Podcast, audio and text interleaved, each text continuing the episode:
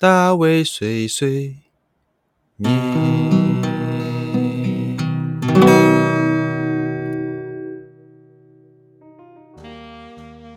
Hello，大家好，欢迎来到大卫碎碎念，我是大卫。我首先要跟大家道歉，我昨天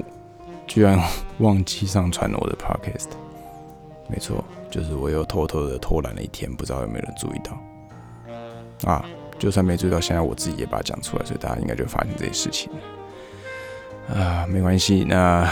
我尽量还是怎么样，一样每天都都就是上传一呃上架一部那个语音档哦。好，那今天要讲什么呢？今天呃，我想要讲一下我刚刚就是在做的一件事情。呃，如果有听呃我前几集有一集有几集的 podcast 内容的话啊，可能会知道我九月初就是大卫九月初要跟几个朋友要去露营。那今天不是要讲露营这件事情，我要讲就是有关于在日本开车这件事情。呃，为什么讲开车？毕竟就是今天有聊到要租什么车啊，要去哪边租车啊，要在哪边呃租什么样的车之类的。好，到目前为止，嗯，我不知道大家有没有在日本开过车，或在其他国家开过车。那我是只有在日本跟台湾开过车子。呃，台湾跟日本可能大家都知道，这个最大的差异就是左右是相反的，也就是说，呃，台湾是左驾嘛。然后日本是右驾居多，当然如果说是进口车或是一些对，就是国外的车子的话，有可能还是呃左驾。对，那这个会遇到什么样的问题呢？大卫在日本第一次开车，应该是在好像在日本第一次开是在就在日本的一间公司上班的时候，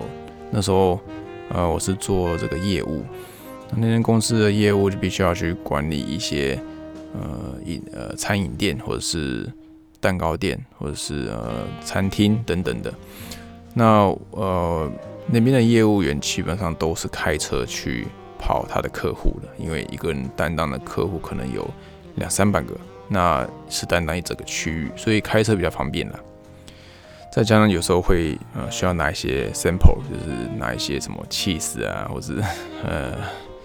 诶，生奶油啊之类牛奶啊，去给客人，所以开车比较方便呢。那那时候就哦，在日本申请驾照。那在日本申请驾照其实不难，因为拿台湾的驾照，然后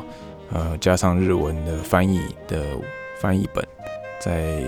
拿驾照就可以到日本去直接换换新的驾照，换日本的驾照。那唯一要经过测试的只有眼睛的一个测试。甚至连开都不用开就可以直接换驾照，就付给他钱就就换了驾照。所以拿到驾照其实是非常简单的一件事情哦。但拿到驾照之后开车，一开车遇到几个问题，我也想让他会分享一下。就像我刚刚讲的，呃，台湾跟日本的方向是左右相反，所以可能也大家听过蛮多 类似的事情啊。你只要第一次在日本或者在可能也是有驾的公司啊，国不是公司 有驾的国家开车的话，一定一定会呃不小心在打方向灯的时候，你的就是那什么雨刷就会刷起来，因为你又不想打到雨刷。这这很单纯嘛，因为你在台湾可能开车开开习惯了，其实你的台湾的话右边哇，我甚至有点烦，我忘记了。台湾的话右边是车。灯，哎，右边是车灯吗？完蛋，忘记了。右边应该是车灯，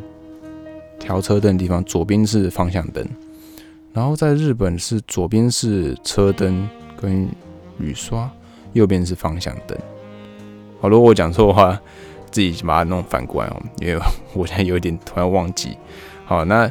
所以在台湾，你很习惯，比如说你是呃左边，哎右右边还是左边呢？左边打方向灯，好，因为你在左驾，左边打方向灯。但你在日本，你会想打方向灯，用左边来打的时候，你就会打到雨刷，哎，然后雨刷就会刷起来，你就没打方向灯。这一开始其实也真是常蛮蛮常发生的。再就是另外一个问题，就是呃左右边的距离观念你会有点偏差。因为在在台湾，你毕竟是左驾嘛，所以你会觉得右边你会比较清楚自己左边跟墙壁的之间的差距的距离，然后你会习惯的抓到右边的跟的墙壁或是线道的差别的距离差别。但日本的时候，你会反过来，所以你会变成是有时候会忘记，或是你的感觉会忘记左边其实是需要离远一点的，对，所以说你不小心，可能就左边就会特别靠近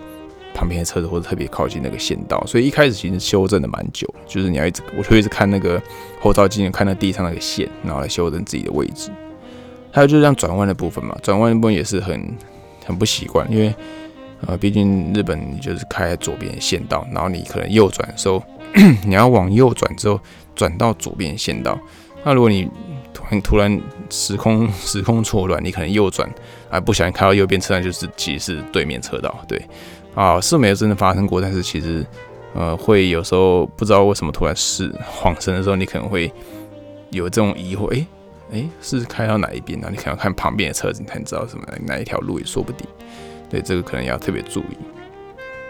那在日本开车，当然还有很多很多有的没的，因为像是呃，不可以是比台湾不可以切换，其实台湾也不可以切随便乱切换那个线道了，就是比较不好嘛。但是没有那么严格的限制，然后也不会有很就大家也都习惯这样做，所以其实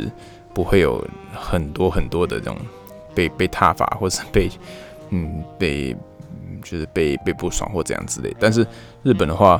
呃，还蛮大家都很守规矩，然后大家都都很不想给别人添麻烦嘛，所以在切换切换车道的时候，或是你知道呃，任何任何突然的一个行进方向的改变，都可能会造成别人的困扰，所以他们基本上，就算你今天开错车道，你可能就会硬着头皮。然后就是开下去，等到之后再把它绕回来之类的，你可能甚至不敢，不敢就是随便切换，切到切到你原本该去的车道之类的。反正这有一些些比较细的，然后还有像是呃，日本有一个这个警察就叫做喜罗白，呃，白色的 bike，白色的警车叫摩托车了，然后他们都喜欢叫它喜罗白，喜罗白就是会可以看你单嘛，例如说你超速，他可能就会看你单。那比较少，日本比较少，或者基本上是。没有，我基本上没看，不太看过，就是测速照相器，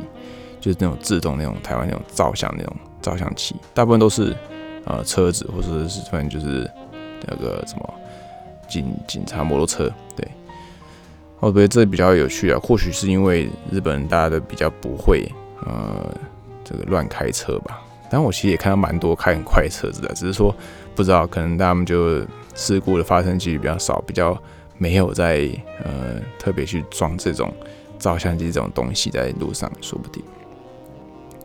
好，那我今天其实原本是说想要讲说那个租车的网站呢，因为现在我最近啊就是几个朋友我们推荐我一个新的网站，我之前都是用一些比较公众的，比如说 Toyota 或者是呃 Nissan 之类的一些租车网站。那这次啊朋友们推荐给我一个网站，好，它是可以有点像 Airbnb，有点像是那个。呃，现在蛮长的一种就是 share car 的那种感觉，嗯，car share share car，嗯，share car 的感觉，反正就是呃，车子可以互相分享，就是因为毕竟像东京可能也更更严重，其实大家平常用不到车子，那你买一辆车其实摆平常就摆在家里，因为你都电车就很方便。那如果摆在家里，那车不就白白买了嘛，就浪费啊。那有些就是这个服务就是啊，这个 A P P 它就是这样。让车主可以把车子登记在上面，然后让想使用车、想借车子的这个客人可以去跟车主借这个车，那就可以在上面做交易。但这个其实概念应该算是蛮蛮单纯的，大家应该都像现在很多很多的这种类似的系统。但这个 台湾好像我不太听过了，说不定也有，但是可能日本会比较东京会比较适合这种这种服务，也说不定。所以我这次打算试看看，因为毕竟它还蛮便宜的，然后车子呃也还蛮多选择，哦，甚至就是很昂贵的跑车或是一些呃比较呃平常不会有机会开到的一些呃吉普车啊，或是修行修理车之类的，就租车的平台比较不会租车这种这种车子也会在上面出现，那可能一天也才可能一万日币哦，或者是一万五日币，其实就是。可能以后有机会可以开别的车子吧。对，